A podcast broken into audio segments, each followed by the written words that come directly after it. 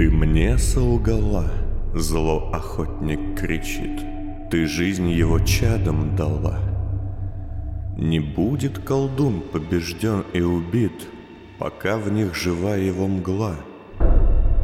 Его лишь убили мы, не всю тьму, и снова опустится ночь, и вновь заколышутся тени в степи, а с ними придет его. Обеденная терраса заведения «Водопад». Где-то между встречей наемников в Белой Сове и арестом Красного. Так, я все правильно понимаю. Вас разыскивает старушка-ректор. Одноглазый детективша выжила после покушения тоже вас не жалует. У вас счеты с госслужбами и... Кувалда, мне очень нравится фигура перечисления. Но фигура умолчания мне импонирует больше. К чему весь ваш этот вокабуляр? Красный и Кувалда удобно устроились за столиком на самом краю балкона, под которым вниз, в пропасть, пронизывающую три яруса, падал разноцветный водопад. Перед ними, на каменной столешнице, еще недавно стоял весьма недешевый набор изысканных блюд. Красный уже закончил свою трапезу, а Кувалда с видимым удовольствием доедал жареную летучую мышь, закусывая выпечкой. Я к тому, что мы жрем тут бублики на глазах бесчестной публики. Хе, неплохо получилось. То, что много людей хотят нашей смерти, не причина отказывать себе в радостях жизни. Подошедший официант молчаливо забрал блюдо и поинтересовался, не желают ли гости десерт. Нет, спасибо. А вы что-то хотите на сладкое? Да, дайте мне мертвую вязь. Красный, попивавший ягодный чай, поперхнулся. Точнее, сделал вид. Официант же кивнул и удалился. Вы знаете, что такое мертвая вязь? Сладость в виде мозгов, не? Вообще-то это и есть мозг. Точнее, мозговой паразит. Серьезно? В этот момент официант вернулся с хрустальной чашкой, над которой поднимался ледяной пар, и в которой находилась сероватая субстанция, словно бы искусно расписанная мелким почерком. То есть это кусок мозга? Да. Паразит выедает его, оставляя свое растущее тело вместо мозга. Оно выглядит так, словно кто-то написал на нем непонятные слова. В древности, еще до первого величия, некоторые мудрецы, когда вскрывали тела и находили его, думали, что это глубокие мысли великой истины отпечатались на извилинах. Это порождало много философских диспутов. Кувалда пожал плечами и запустил ложку в субстанцию. Ну, насчет мыслей, не знаю, но может, что эта дрянь очень вкусная, спорить не буду. Ну и дорогая, как моя верность. Из мозга одного человека получается всего около 20 порций. Потому такая маленькая и такая дорогая. Им обычно заражают неизлечимо больных людей за 2-3 месяца до кончины. Ммм, ясно. Кувалда уплетал за обе щеки. Вас вообще ничего не может смутить, да? Хе, шеф, в лагере, Кувалда осекся и продолжил чуть тише. в том месте, где я учился, иногда приходилось жрать вещи куда менее вкусные. Например, Ну, например, вещи, а не еду. Так что не гребите мне в мозг, пока я ем чужую. Я же ничего не сказал за вашу диету. а что с ней не так? Я подозрительно отношусь к тем, кто не ест мясо. Мясо мужику надо, без него мышца расти не будет. Моя главная мышца уже давно отросла до нужного размера. Кувалда хмыкнул, доедая десерт. Шеф, мозг это не мышца, это жир. А я не про мозг. Кувалда замер, словно пытаясь понять, шутит ли Красный, а затем как-то совсем по-юношески засмеялся. Ну вот уж от кого не ожидал шуток из-под гульфи. Красный откинулся в кресле. Слушайте, несмотря на мои поступки, действия и манеру речи, ничто человеческое мне так или иначе не чуждо. К тому же ваша компания накладывает свой отпечаток. Вообще, я ем мясо. Точнее, могу. Но у меня есть две причины чаще всего этого не делать. Это какие? А с зубами проблемы только у меня. Однажды я бывал в восьмом кольце, в скотоводческой инженерии. Там выращивали коров. Точнее, организм на основе коровы. Без ног, без головы. Мозг, который вы упомянули, и кусочек, которого съели, им не нужен, так как ухудшает развитие мяса. Это был огромный живой кусок плоти с трубками, идущими в него и из него. Но знаете, что меня поразило? Хвост. У этого был хвост, и оно им помахивало.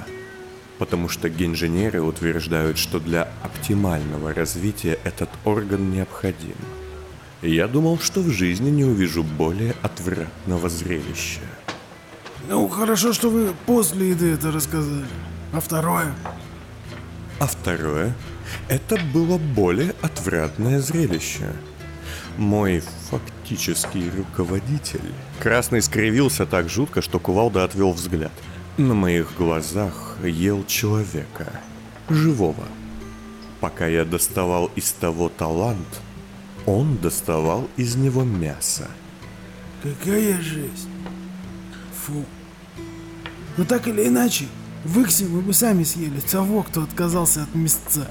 Да, кстати, я вас для этого и вытащил на нашу небольшую прогулку. Съесть человека? Зачем я тогда заказывал? Нет. Вы еще помните ваши навыки? Вас же учили не только остро резать и плоско шутить. Вас учили разбираться в людях, составлять образы, портреты. Ну, было дело, да. За нами сидит человек. Опишите его. Кувалда наклонился в бок, чтобы лучше видеть того, о ком сказал Красный, и хмыкнул. Жирный лощеный уродец с упругими карманами и неупругими яйцами. Нет, серьезно. Опишите по-деловому. Словно я не здесь и не могу его видеть, но мне это очень нужно. А я, кстати, так и не всекаю, а вы видите или нет? И да, и нет. Большой секрет. Не отвлекайтесь. Кувалда вздохнул, насупился и натянул котелок на затылок. Воды. Мужчина. Волосы светлые, почти до плеч. Он емко по делу описал человека, не упуская деталей, но и не зацикливаясь на ненужных мелочах. Слушая его, Красный кивал, и постепенно его губы расходились в тонкой, довольной улыбке. Ну и он явно чем-то опечален, так как э, теребит свои часы. Так нормально. Да, вполне. Я буквально увидел его. Спасибо. А зачем? Совсем незачем. В этот момент водопад под их балконом стал звучать тише, а через несколько секунд вода и вовсе исчезла. О, полдень. Нам пора. Попросите счет. Эй, человек! Иди на свет! Расплатившись и выйдя из заведения, они зашагали по улицам в сторону пневмокапсул. Откуда вы знаете, чему меня там учили? Я, скажем, имел некое отношение к этому проекту. Чего? Ну-ка, ну-ка. Моя супруга, точнее. Вы, возможно, даже видели ее. Это та в очках э, из темного зала. Да, именно. Но не нужно на меня сейчас проецировать свою ненависть к тем людям, что там над вами измывались. Я всегда считал и считаю до сих пор, что тринадцатый лагерь был полной ошибкой. Да ничего я не проецирую. Она была, кажись, единственной нормальной там. О, это ж какие остальные были сумасшедшие. Стоп. А в смысле тринадцатый лагерь? А были еще? Да, были. И будут. Точнее, один уже вроде даже есть. Исследовательско-коррекционным системам уже более полувека. Все пытаются сделать что-то патриотически чудовищное с людьми, которые максимально непригодны для служения стране. Обычно безуспешно. Э, попрошу. Я за страну любого убью. Ну вот об этом я и толкую. Слушайте, а куда мы идем? Ваш дом в другой стороне. Я знаю. С помощью пневмокапсулы они поднялись на два яруса выше, а затем по акваканалу добрались почти до самой стены кольца. Здесь располагались в основном жилые районы богатых людей и небольшие конторы, и в это время дня тут почти никого не было. Нам сюда. Красный остановился у входа в большое здание, напоминающее своей архитектурой огромную застекленную клетку для птиц высотой в несколько этажей. Экологического комитета, третий научный орнитарий и пансионат. Это что?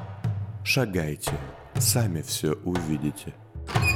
Десять минут спустя, заплатив весьма приличную сумму и сняв верхнюю одежду, Красный и Кувалда оказались в совершенно непривычном для обитателя столицы месте – внутри орнитария. Это был большой в несколько этажей искусственный парк, наполненный зеленью, рукотворными ручьями и освещенный салаторами. Но больше этого гостя, впервые оказавшегося здесь, поразили бы птицы. Их были сотни, разные, большие и маленькие, яркие, подвижные и поющие. Что это? Кувалда сжимался каждый раз, когда над его головой прилетала очередная пташка – птицы. Никогда не видел. Жесть какая. Ну ну кыш. Красный отвел кувалду к небольшой, скрытой за густыми зарослями какого-то куста площадке. Тут нет лавки, сказал он, поводив в воздухе ногой. Да, нет. А раньше была. Ну, судя по кускам камня, уже лет десять как всплыла. Что ж, сядем на землю. Они уселись, и через зелень кувалда с трудом увидел большой фонтан в нескольких метрах от их странного укрытия. Больше смотреть было не на что. Кстати, о птичках. Вы как минимум видели ворон. Да какие это птицы, так? Крысы с крыльями. И то верно. Кувалде было явно не по себе. Особенно это чувство в нем усилилось, когда желтая птичка с двумя длинными черными перьями, торчащими из хвоста, уселась на его котелок и пронзительно запела. Да что такое? Тише, не спугните их. Да я наоборот, не хочу, чтобы они тут метались. Я не о птицах. Сейчас они придут. И через несколько минут к фонтану подошли девушки. Около двух десятков, все в одинаковой одежде. Длинных ниже колена юбках темно-синего цвета, белых блузках и плотных синих капюшонах, закрывающих голову и плечи.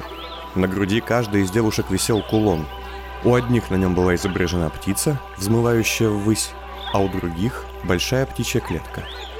Ну, толпа баб, и что? Тише. Это воспитанницы местного пансионата. Сироты. А что они тут делают? Полагаю, кормят птиц, как и всегда. Это часть их обучения. Каждый день, через час после полудня. А вы часто тут бываете? Раньше бывал. И что? Всегда так сидели на земле и смотрели на девок?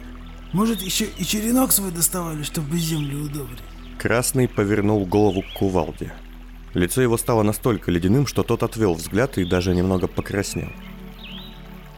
«Там есть девушка. Поглядите, с родимым пятном на щеке. Похожим на слезу. Скорее на огонек. Но да, есть?» Угу. Тем временем девушки, весело переговариваясь и смеясь, разместили большие корзины на краю фонтана. Птицы, четко знающие распорядок дня, уже порхали над ними. А, теперь я вижу накулят им эти синие мешки на бошках. Их же сейчас их обосру. Кувалда, опишите мне ее, так, как того мужчину. Ну кто шеф того напел? Степнячка, но явно местная.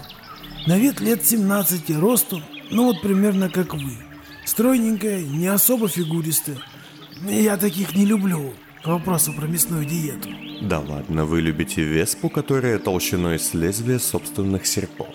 Да, но там мышца, жила, росту почти по 2 метра. Да и вообще не люблю я ее. Давайте дальше. И без оценочных комментариев. Кувалда хмыкнул и продолжил описывать девушку. Невысокая, черноволосая и худощавая, она заразительно смеялась вместе с подругами, бросая в воздух крошки и зерна. Пронзительные серые глаза, тонкие черты лица, прямой, лишь слегка вздернутый нос и неповторимая легкость движений. Она производила впечатление человека, умеющего брать от жизни все хорошее в условиях, когда хорошее – товар дефицитный, а также обладающий крепким умом и немного едким характером. Таких влюбляются, чтобы потом пожалеть. Ну, я в одной пьеске такое слышал. Красиво сказано. Неплохо сказано. Красный улыбался. Я вас знаю не шибко, чтобы много, но редко можно на вашей физиоморде видеть ухмылку, от которой не хочется вены себе отпороть. Ваша. В смысле? Слушайте, я же не идиот. Черные волосы, как у вас, и лицо. Когда много общаешься с человеком, у которого не видишь глаз, обращаешь внимание на другие детали рожи. У вас с ней общего больше, чем у моего левого полужопия справа. Кувалда, не надо. Ладно, так это... Да. Это моя дочь.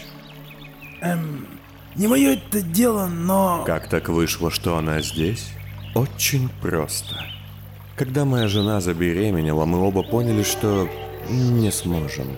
Мы были на пике, мы шли вперед. Готовился заговор. Мы были вовлечены в него на главных ролях. Она утопала в науке, а я в иных вещах. Ну, в общем, обычная семейная жизнь злых гениев. Ясно. Красный вздохнул, но абсолютно без раздражения. Однако и остановить беременность было выше наших сил. Она родила. Это был первый из двух раз, что я видел дочь. А потом вы отдали ее сюда? Да, Войничу. Этот пансионат принадлежит ему, точнее теперь его жене. Эм, есть вопрос. Почему я хотел убить Войнич? Да нет, тут мне насрать с горкой. В жизни каждого мужика есть баба, которую надо спасать и которую надо убить. Чаще всего, правда, это одна и та же баба. Но почему вы отдали... Не я. Моя жена. Войнич может ненавидеть, хотя я думаю, скорее презирать меня. Но моя жена была ее лучшей подругой. И я абсолютно не беспокоюсь за судьбу дочки в этом месте. Но вы приходили сюда. И да, и нет. Сначала сюда ходила моя жена. Мне было слишком опасно появляться в этих местах. А потом, когда ее убили, я был здесь несколько раз, но дочь так и не увидел. Она в юности почему-то много болела, а когда совсем оправилась, меня опять поглотили дела. Сегодня я увидел ее второй раз, благодаря вам. Ого. Кувалда снял котелок, почесал затылок и вздохнул. А она знает? Нет, и не узнает. А как ее зовут? А этого не знаю я. Знаю, что у нее есть родинка в виде огонька, и все. Ну, может, хотя бы спросите. Нет. И Красный нервным жестом приподнял воротник своего пиджака. Они помолчали. Наконец девушки закончили кормить птиц и разошлись по небольшой площадке вокруг фонтана, чтобы поболтать и заняться растениями. А почему вы решили сейчас? Я собираюсь оказаться в месте, откуда меня однажды с легкостью выгнали, и откуда на этот раз вполне могу не выйти. И вообще что-то мне подсказывает, что смерть не так уж благосклонна ко мне. К тому же у меня есть враг, который умеет уходить у нее из-под носа. Красный встал и отряхнулся. Ну, в общем, мы здесь закончили. Вам надо разобраться с Венецким, а затем спасти нелюбимую вами женщину, сделанную из мышц. Они вышли из зарослей и зашагали к выходу. Однако уже совсем недалеко от гардероба Кувалда внезапно остановился. Секунду. И он зашагал обратно широким шагом. Красный остался на месте, застегивая пальто. Агата. Ее зовут Агата. Нет, она не испугалась, когда я к ней подошел. У нее, по-моему, это чувство, как у вас, напрочь отпало. Спасибо. Красный слегка замедлил шаг, и Кувалда не успел увидеть, как он смахнул щеки каплю крови.